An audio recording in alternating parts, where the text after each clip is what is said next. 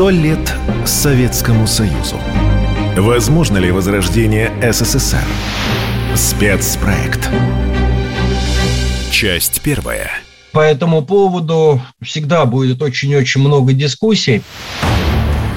Алексей Синелобов, кандидат исторических наук, доцент Московского педагогического государственного университета.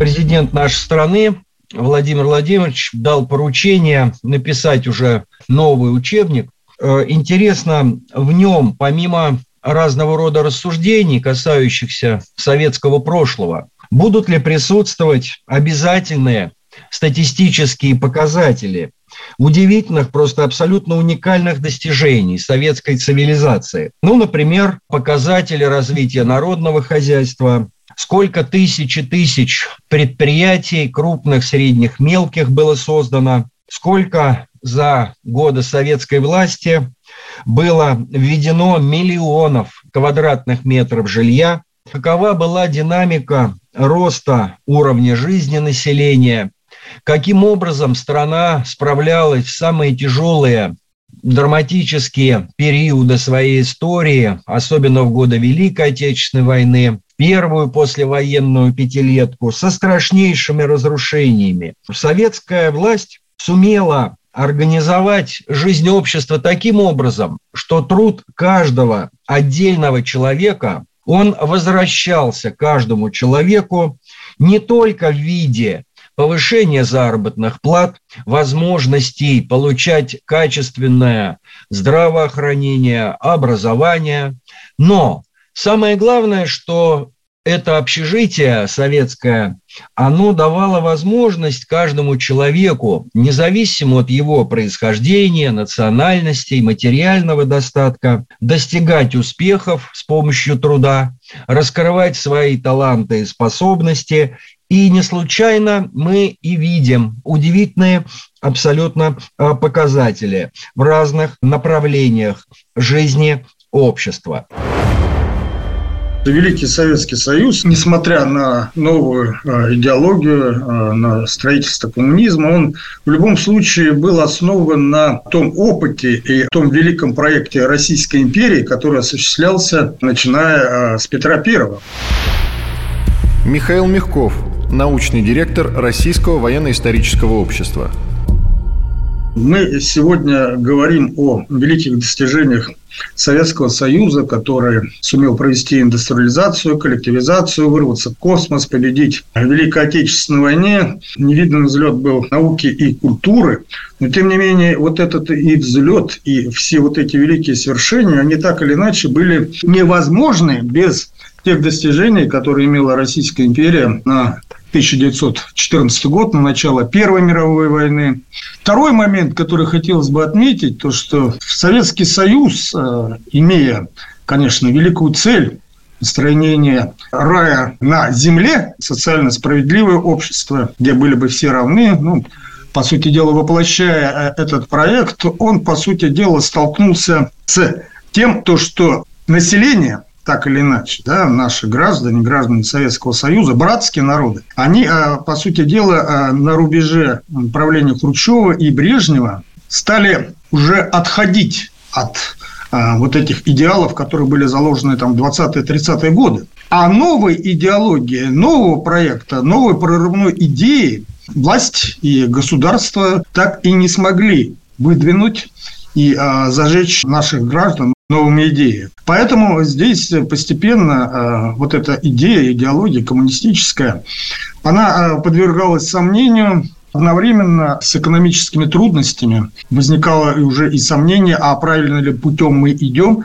что подрывало, конечно, и экономические, и политические основы господства правящей партии, которая была направляющей руководящей роли, как у нас в Конституции было записано, ну, по сути дела, скрепляла и всю государственную систему.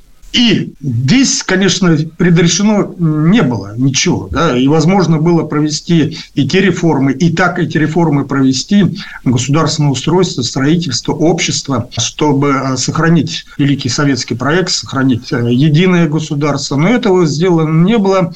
И в этом, на мой взгляд, повинно и конкретное руководство, которое, по сути дела, подвели нашу страну к разлому. Новый большевистский октябрь 17 -го года! Ублюдком Ленина! Давай Ленина! Прощай, коммунизм! Прощай, коммунизм! Советский Союз продержался удивительно много. Династия Романовых завершала феодальную эпоху, которая в мире держалась на протяжении тысячелетий. Александр Бузгалин, профессор Московского финансово-юридического университета. Советский Союз открыл новую эпоху. Это был первый полет в космос, первый полет продвижения к э, качественно новому обществу. Причем новому и по отношению к капитализму, и по отношению к всей предшествующей истории ну или говорить, если словами Маркса, предыстории. Мы создавали нового человека, который не будет подчинен иерархии, не будет подчинен рынку, будет стремиться что-то сделать не только для себя, но и для своих товарищей, и будет солидарен. Дети будут гулять во дворе с ключиком от квартиры на цепочке, люди будут получать бесплатное образование, давать 10 рублей э, до получки без расписки и без процентов, ну и так далее. Не все получилось. Но первая попытка всегда очень трудна. Первые самолеты были уродливыми, первые автомобили ездили медленнее, чем лошадь, но будущее было за ними. Советский Союз – это первые и во многом давшие мировые результаты попытка продвижения к царству свободы, к новому обществу, новому человеку, новому типу развития. Дело в том, что исторический ход времени, он меняется. Династия Романовых – это очевидная консервативная стадия развития общества. Герман Артамонов, кандидат исторических наук, профессор Московского педагогического государственного университета. Вообще, обратите внимание, вот история человечества в целом, вот человек современного типа существует 40 тысяч лет. Это самое скромное по оценке, некоторые считают, что 100 тысяч лет. Из них в рамках государственной истории всего 6 тысяч лет. То есть в любом случае подавляющее большинство истории человечество прожило в условиях так называемого первобытного мира, когда на протяжении десятков тысяч лет в жизни людей ничего не менялось. Это была потребляющая экономика, человек не умел производить. А потом происходят качественные скачки. И вот ход времени исторически, он все убыстряется, убыстряется убыстряется. И сегодня мы живем в мире, когда на жизни одного поколения до неузнаваемости меняются технологии, меняющие само существование человека и принципы функционирования цивилизации. Мир становится более стремительным, быстротечным. Меняется скорость протекания общественных процессов. Они становятся более стремительными. И я вас уверяю, что мы с вами, если проживем еще, ну, хотя бы четверть века, мы с вами станем свидетелями весьма значительных и качественных перемен, о которых еще вчера сложно было даже в научной фантастике прочитать. Сегодня историки выводят некую закономерность ускорения исторического процесса, которая доказывает, что время развития тех или иных государств становится более стремительным. Сергей Засорин, замдиректора Центра регионального сотрудничества Московского педагогического государственного университета я бы здесь не э, говорил о том, что империя времен э, Романовых была более прочной. К тому же, по сути дела, изменив абсолютно политический строй, изменив идеологию, изменив ценности, изменив социальную базу общества с точки зрения тех или иных классовых ориентиров, Российская империя, она фактически нашла свое новое развитие, новое прочтение, новую реализацию в виде Советского Союза. Почему Советский Союз не смог сохраниться? Здесь, э, на мой взгляд, есть несколько совершенно очевидных обстоятельств. Я бы не сводил, как многие делают, к внешнему фактору в первую очередь. Вот наши многочисленные недруги, используя изменения экономической конъюнктуры, нас загнали в тупик разожгли межэтнические страсти, и в итоге государство, которое могло бы продолжить свое существование, оказалось обреченным.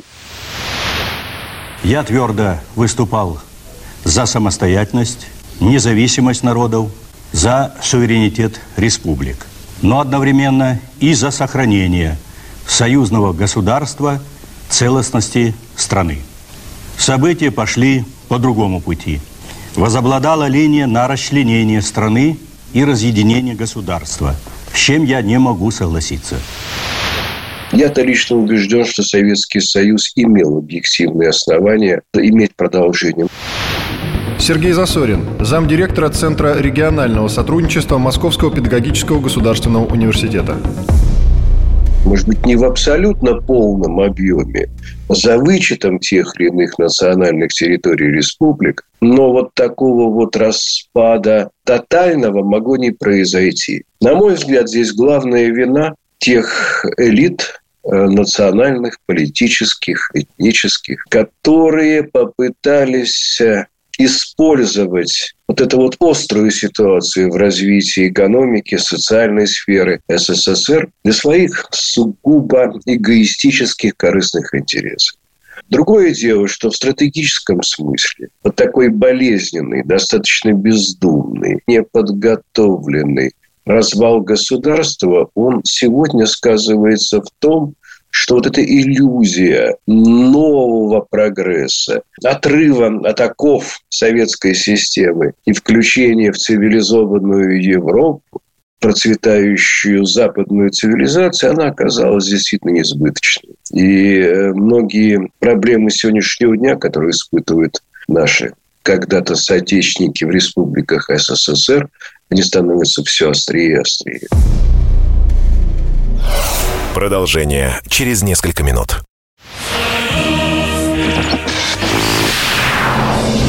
Сто лет Советскому Союзу. Возможно ли возрождение СССР? Спецпроект. Часть вторая. Советский Союз возник в условиях, когда предпосылки для его рождения были минимальны. Александр Бузгалин, профессор Московского финансово-юридического университета.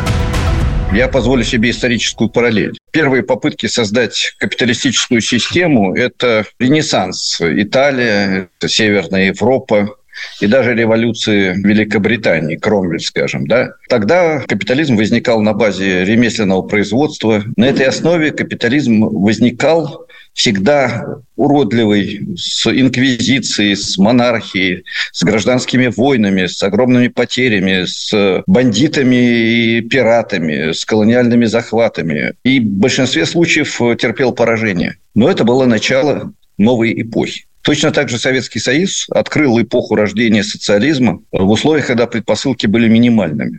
Да, мы создавали новое общество, но, кстати, мы все сравниваем с Российской империей 14 года, сравните с Российской империей конца 16 года. В стране голод. Продразверстку ввел царь-батюшка, а не большевики. И продолжало временное правительство. Да и царя-батюшку убрало временное правительство и его ближайшие сподвижники, потому что народ вышел на улицы, и армия не хотела стрелять в народ, а народ вышел на улицу, потому что не было хлеба. Были ананасы, были шампанские. То есть ананасы в шампанском можно было жевать рябчиков, а черного хлеба для большинства граждан не было. Бойня Первой мировой войны, 10 миллионов жертв, бессмысленная, беспощадная, безрезультатная. Устали все от этого. И пришлось создавать в ускоренном порядке во враждебном окружении качественно новое общество с самого начала развивались параллельно две тенденции. Красная линия – линия созидания коммунизма. И благодаря этой линии, кстати, победили фашизм. Благодаря этой линии создали новую страну. Благодаря этой линии вышли в космос. Благодаря этой линии по образованию Советский Союз был одним из лучших в мире. Была великая советская культура благодаря этой линии. И вторая линия – страшная линия, серая, черная, линия мещанства, линия частной собственности, линия феодального угнетения, линия, которая привела потом к тяжелым репрессиям. Сейчас очень часто вспоминают Великую Отечественную войну, ее обычно измеряют геополитически, а это крайне однобокое измерение. Ведь тогда мир боролся со страшной трагедией, с фашизмом как порождением капитализма. Там, где капитализм не породил социализм, там капитализм породил фашизм. Породил во всей Европе. Испания – фашизм, Италия – фашизм, Португалия – фашизм, Германия – фашизм, Франция оккупирована – фашизм, Бельгия, Дания и так далее – Австрия – фашизм, Восточная Европа либо оккупирована фашистами, либо свои собственные фашисты или полуфашисты.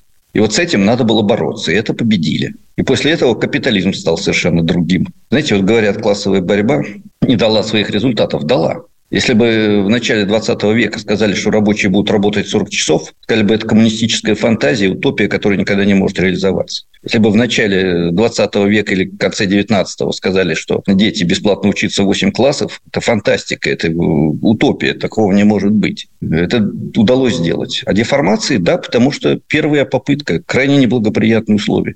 Это самолет, построенный из фанеры, бумаги, полотна, но он полетел.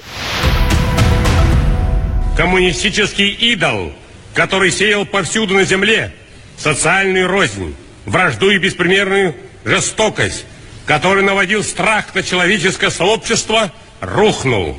Рухнул навсегда. И я здесь для того, чтобы заверить вас, на нашей земле мы не дадим ему воскреснуть. Я думаю, что пошло не так э, уже после смерти Сталина. Михаил Мягков, научный директор Российского военно-исторического общества.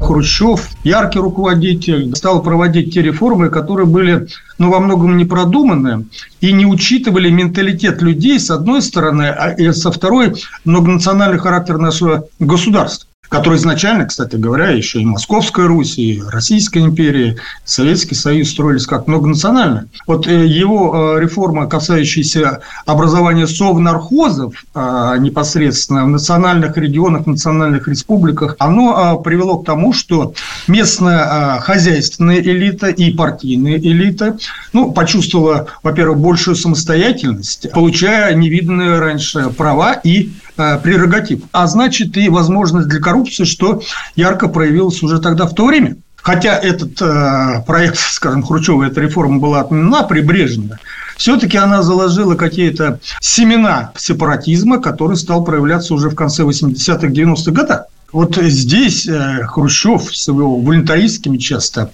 идеями, ну, по сути дела, э, уже стал подрывать основы вот этого движения вверх, которое было заложено в советском государстве изначально. Конечно, вот эта яркая идея, то, что догнать, перегнать, сделать Советский Союз самым ярким, э, самым процветающим государством, самым экономически развитым, на который будет равняться остальной мир, это все как бы оставалось. Но, с другой стороны, вот эти семена личной собственности, личного обогащения, они были заложены уже тогда. А уже при новом руководителе Брежневе, который, ну, по сути дела, боялся проводить и откровенно сам в этом признавался, серьезные изменения в социальной или идеологической структуре Советского Союза, ну, по сути дела, они стали уже утверждаться. Да, с одной стороны, общество получило стабильность, тем не менее, вот эти яркие стимулы движения вперед, а, которые были а, в годы первых пятилеток, они потерялись. Наши чувства можно выразить кратко. Народ устал ждать. Мы требуем немедленной отставки правительства народной нищеты. В отставку!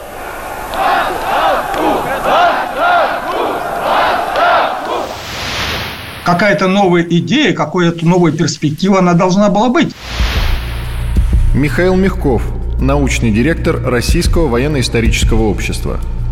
Если Хрущев обещал там построение коммунизма в 1980 году, настал 1980 год, а никакого коммунизма нет, а выдвинута идея там развитого социализма. Что это такое? Многие не понимали. И вот эти все экономические трудности, которые нарастали, они также подтачивали основы единого государства. То есть э, люди на местах, э, что в России, что в национальных республиках, они видели ухудшение своего положения. Сокращались развитие производства, промышленности, экономики Советского Союза. Ну, давайте возьмем с вами пример. Да?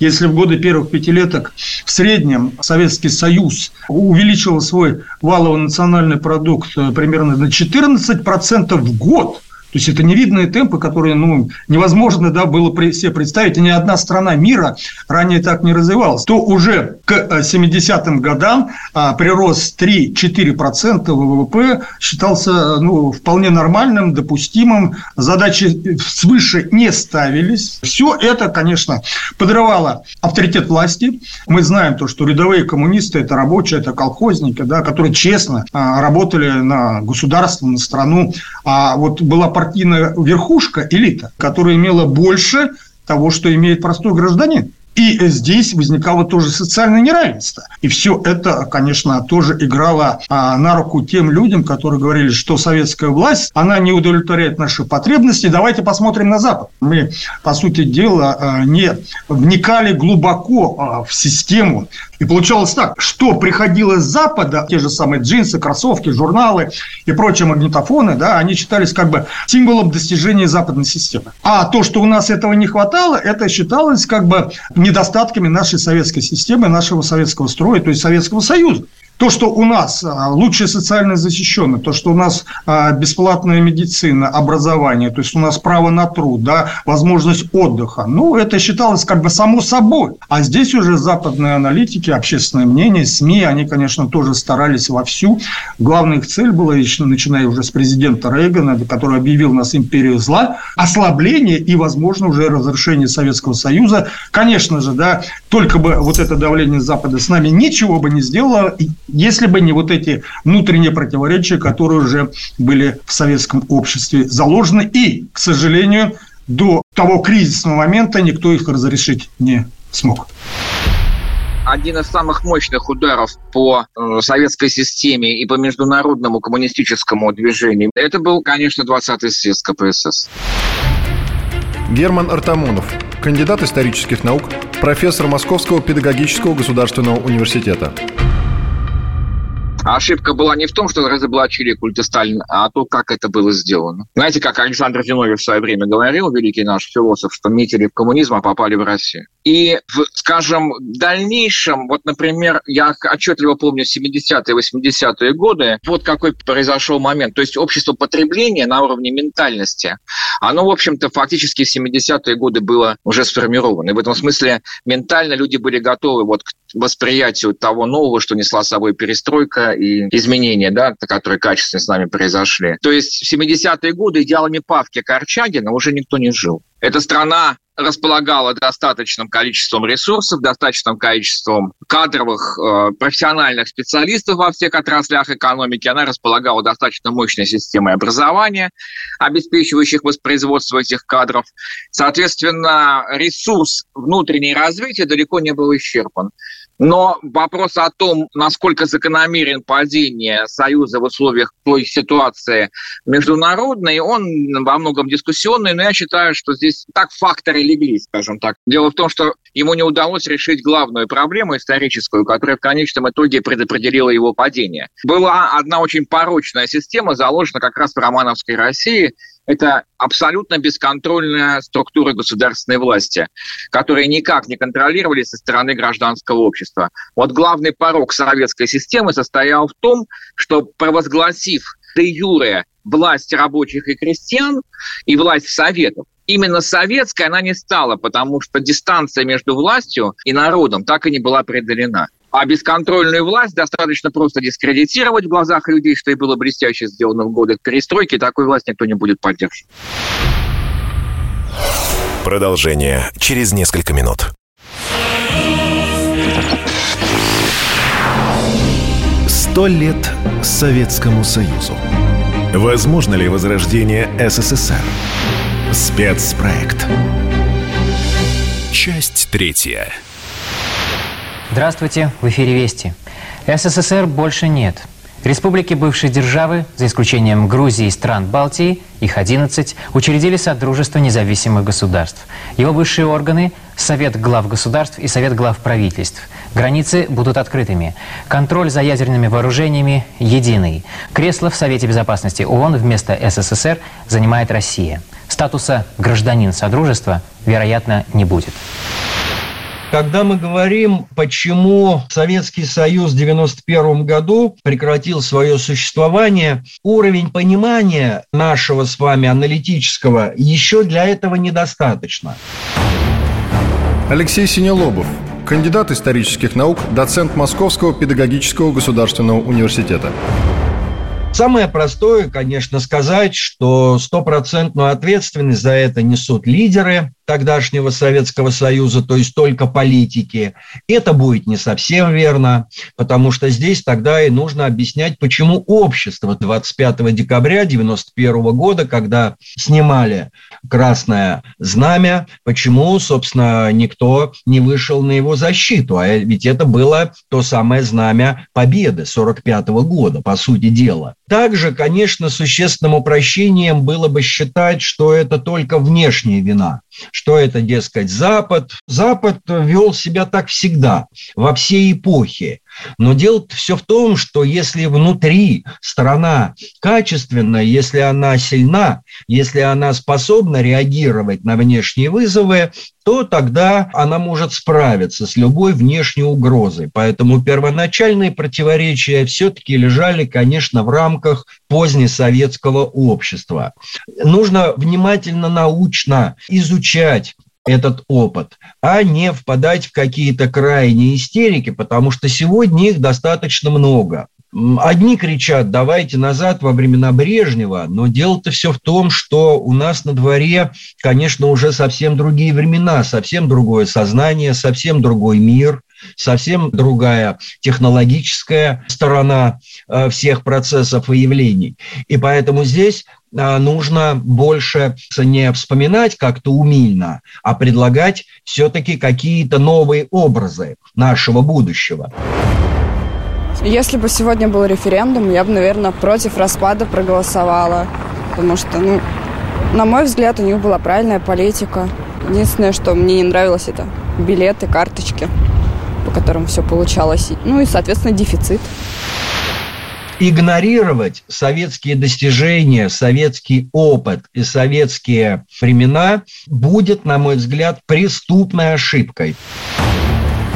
Алексей Синелобов, кандидат исторических наук, доцент Московского педагогического государственного университета. Советская эпоха была достаточно органична с точки зрения всего исторического этапа развития нашей страны. И советская эпоха а, воплотила в себя очень многие народные, глубинные, сущностные вещи, такие как коллективизм, взаимная поддержка, а, презрение к вот этому буржуйскому западному культу денег. И ведь а, об этой угрозе писали уже в дореволюционные времена. И, кстати говоря, не только представители левого крыла общественно-политической мысли, да, то есть я имею в виду марксисты, там, Ленин и так далее. Об этой угрозе, кстати, говорили и умно образованные монархисты, прекрасно понимая, что это, по сути дела, будет гибелью для России. И вот сегодня сегодня, к сожалению, мы как-то так очень боязливо опасаемся затрагивать вот эти вот глубинные вещи. А зря, на мой взгляд. Потому что вот эти вот формы общинные, артельные, которые вносили огромный вклад тогда э, в производство, в экономику, они на самом деле воплощали собой э, тысячелетнюю историю, всю предшествующую. И э, не случайно такой внушительный результат и такое бурное развитие. Все вот эти вот достижения советской цивилизации, они как раз-то с этим и связаны, потому что советской власти удалось создать такую общественную организацию, которая позволила многонациональным народам нашей страны самым лучшим образом выразить свои способности, таланты, умения, достижения. И здесь с этим не поспоришь. Как, почему потом это привело к 91 году, но это тема отдельного разговора. Там очень много разных вещей, над которыми можно задуматься и следует задуматься. Когда, например, вопрос о непосредственном переходе к строительству коммунизма поднимал Сталин, тогда это казалось реально и заманчиво. Сергей Засорин, замдиректора Центра регионального сотрудничества Московского педагогического государственного университета. Когда Хрущев выстроил ну, абсолютно искусственную программу, а вот эти сроки по пятилеткам, когда мы должны достичь того, другого, этого, к этому относились пока с интересом, но не доверием. Это была абсолютно очевидная идеологическая стагнация, которая привела к эрозии ценностей. Вот когда во времена Леонида Ильича Брежнева появилась эта вот эквилибристика, я бы сказал, политическая, словесная, что нет, между социализмом, который мы действительно построили, и коммунизмом еще есть развитой социализм. Но прошло время на построительство этого развитого. Нет, Оказывается, между развитым социализмом и коммунизмом еще есть совершенствование развитого социализма. И так до бесконечности. Я помню хорошо когда так между собой мы, молодые преподаватели, говорили, слушай, а как доказать студентам, что э, построение коммунизма – это реальная перспектива? Да не надо доказывать. Главное, убедительно говорить. Вот отсюда появляется неверие, неуверенность в будущем. Появляется стремление найти какую-то альтернативу. А может быть, тот самый капитализм, который мы хотим победить, не так уж и плох. А где же крах мирового капитализма где же реализация ленинского прогноза по поводу последней стадии развития капитализма в виде империализма? Ведь развивается почему-то дальше. И неплохо развивается. Вот здесь э, поплыла наша идеологическая платформа, и части наших людей вот это сравнение реального уровня жизни в нашей стране и на Западе, оно не в пользу Советского Союза говорило. Другое дело, что никто по-серьезному не объяснял в ту эпоху, что не можем мы так быстро догнать и перегнать, как Никита Сергеевич Хрущев предлагал. Потому что такой груз исторический. Потому что от чего мы начинали, надо было учитывать. Надо было делать более реалистичные и более осторожные прогнозы. И теория малых дел, та самая известная в развитии страны, она могла быть более эффективной, чем вот этот вот подход шапка закидательский. Вот мы сейчас только-только чуть-чуть напряжемся, и впереди планеты всей. Люди ведь хотели сохранения и развития Советского Союза, что показал референдум 91 года. Но с большей результативностью, с большим гуманизмом по отношению к обычным трудящимся – тем, кому по э, официальной идеологии должно было принадлежать все в этой стране. На чем пострадали коммунисты? Интересы КПСС были превыше всего. Все, и страна рухнула. Экономика, идеология, миллионы людей погибли ради интересов партии. Если бы у них были интересы страны выше интересов партии, у нас была бы великолепная с вами страна его кризис, его крах, в принципе, не был предрешен. Была совершена ошибка. Михаил Мягков, научный директор Российского военно-исторического общества череда ошибок, которые начал совершать советское руководство еще во времена Горбачева и лично Горбачев, они, по сути дела, привели к тому, что неизбежность краха Советского Союза стала очевидна не только для диссидентов, скажем так, не только для Запада, но и той активной части меньшинства, который был а, тогда в Советском Союзе. Я не буду сейчас их перечислять, они хорошо известны. Ошибки, допущенные Горбачевым, когда он объявил ускорение там, в области маши- машиностроения, которые деньги были потрачены впустую. Антиалкогольная кампания тоже. Перманентная смена руководителей, которая тоже только ухудшала руководство. И много-много что другое. Но здесь в области национальной политики Горбачев, а, ну и многие другие советские руководители заняли позицию страусиную вот что-то где-то случится, предпочитали это валить либо на местное руководство, либо на военное руководство, вот как события в Тбилиси там 1989 года, когда само грузинское МВД местное отдало приказ о разгоне демонстрации, обвинили потом в этом сепаратисты Москву, а Горбачев открестился. Он э, здесь не причастен. То же самое было в Литве, то же самое в Латвии и в других национальных регионах. Ну, что это за власть центральная, которая, по сути дела, снимает с себя всяческую ответственность? Причем, ведь у союзного руководства были тогда все рычаги, чтобы этот сепаратизм ну, задавить в самом начале – и а, здесь а, внимательно не изучались те тенденции, которые были в Средней Азии, которые были в Закавказе. Не были приняты те решения, которые необходимо принимать любому нормальному государству, многонациональному тем более, в плане а, устранения вот этого сепаратизма. Все произошло а, так, как желали и как, в принципе, спонсировали, теперь об этом мы знаем, западные и спецслужбы, и СМИ, и те же самые Соединенные Штаты Америки, и НАТО. Этот момент э, мы должны особенно учесть в настоящее время. То, что развалилась великая страна такими темпами, которые на самом Западе двигатели вот этого развала, они не ожидали просто-напросто. Продолжение через несколько минут. Сто лет Советскому Союзу. Возможно ли возрождение СССР? Спецпроект. Часть четвертая. Из Советского Союза можно идти только вперед. Назад нельзя. Александр Бузгалин, профессор Московского финансово-юридического университета.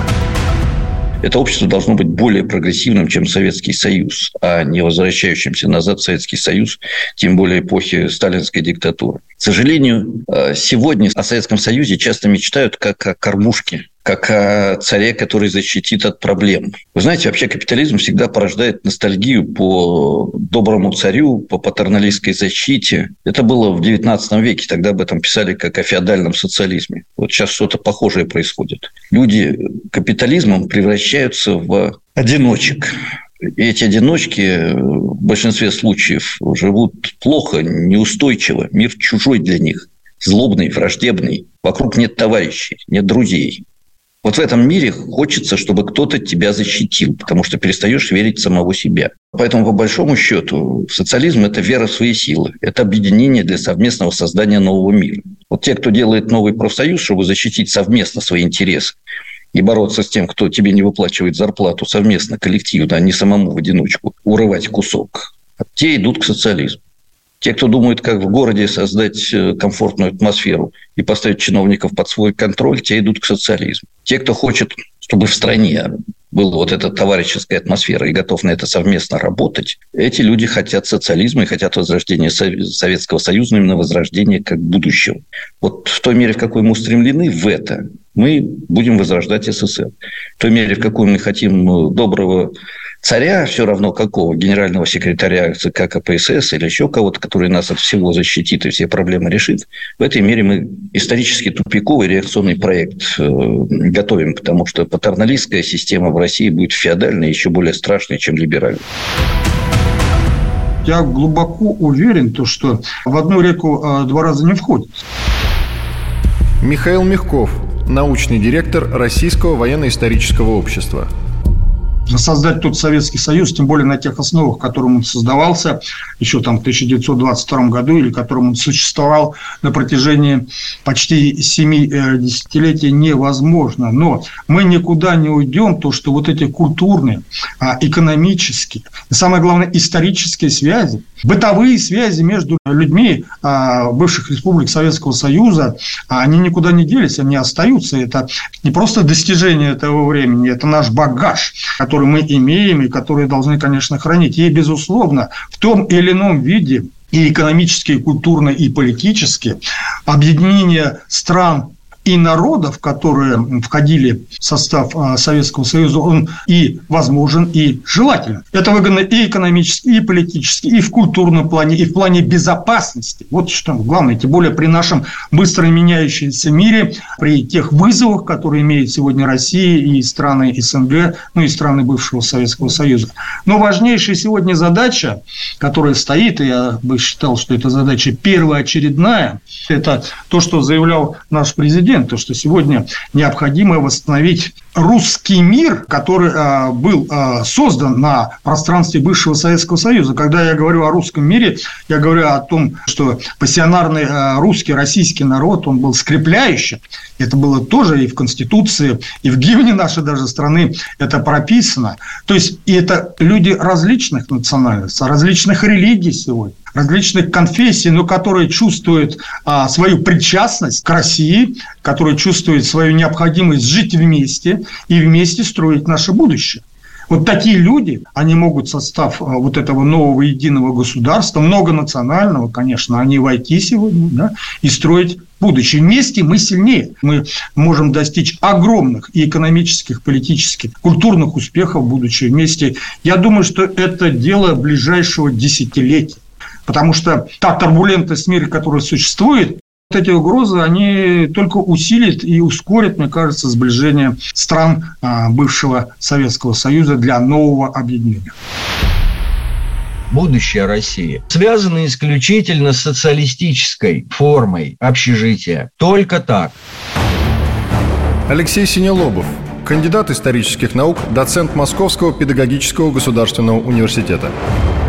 Понимаете, культ денег, если для западных стран, там, для Америки, для какой-нибудь, для других, да ради бога, у них это органично, с очень ранних столетий, у них это, в общем-то, нормально уживалось и уживается. Для нас это смерти подобно.